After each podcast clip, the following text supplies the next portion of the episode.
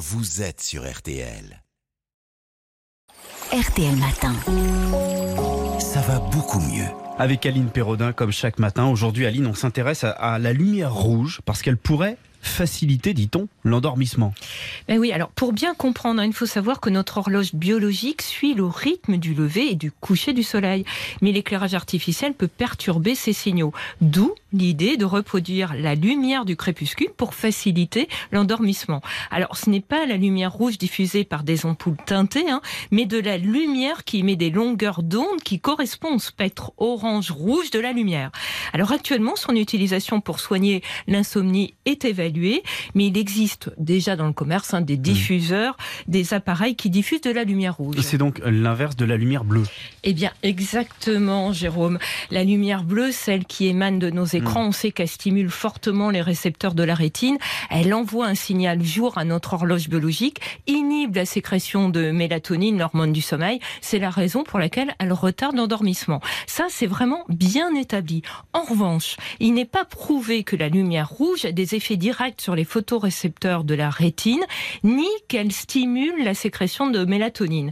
Mais si ces effets ne sont pas physiologiques, hein, elle semble pouvoir apaiser le cerveau en mimant le coucher du soleil et préparer au sommeil. Alors la NASA expérimente l'usage de LED, hein, de lumière rouge et bleue, pour réguler le cycle jour-nuit des astronautes envoyant dans l'espace et faciliter leur sommeil. Mais l'efficacité de la lumière rouge n'est pas prouvée. Alors, pas du tout. hein. Il y a des études, mais elles portent sur un petit nombre de personnes. L'une d'elles a associé la lumière rouge à la cohérence cardiaque, hein, qui est une technique de relaxation, et a montré une réduction du temps d'endormissement chez les volontaires. Mais il est difficile hein, de savoir quelle est la part d'efficacité de la lumière rouge. Pour le savoir, il faudrait des études de plus grande ampleur, hein, portant sur un plus de personnes. Il y a un essai qui est actuellement mené à l'hôpital de Strasbourg. Alors, est-ce que ça vaut le coup d'essayer, au moins? Alors, ça peut valoir le coup, hein. surtout c'est intéressant pour les personnes qui mettent plus d'un quart d'heure pour euh, s'endormir, d'autant que la lumière rouge, ben, elle est sans risque.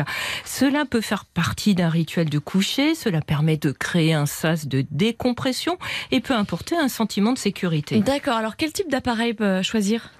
Alors, il vaut mieux choisir un appareil qu'on peut poser sur sa table de nuit, Mhm. hein, plutôt que des masques ou des lunettes qui peuvent être inconfortables pour s'endormir. C'est bien aussi quand l'appareil permet de réduire progressivement l'intensité lumineuse pour mimer le coucher du soleil et s'éteint tout seul au bout de plusieurs minutes. Alors, comment on s'en sert? On allume hein, l'appareil avant de se coucher. On peut l'associer à des petits exercices de respiration pour s'endormir plus facilement.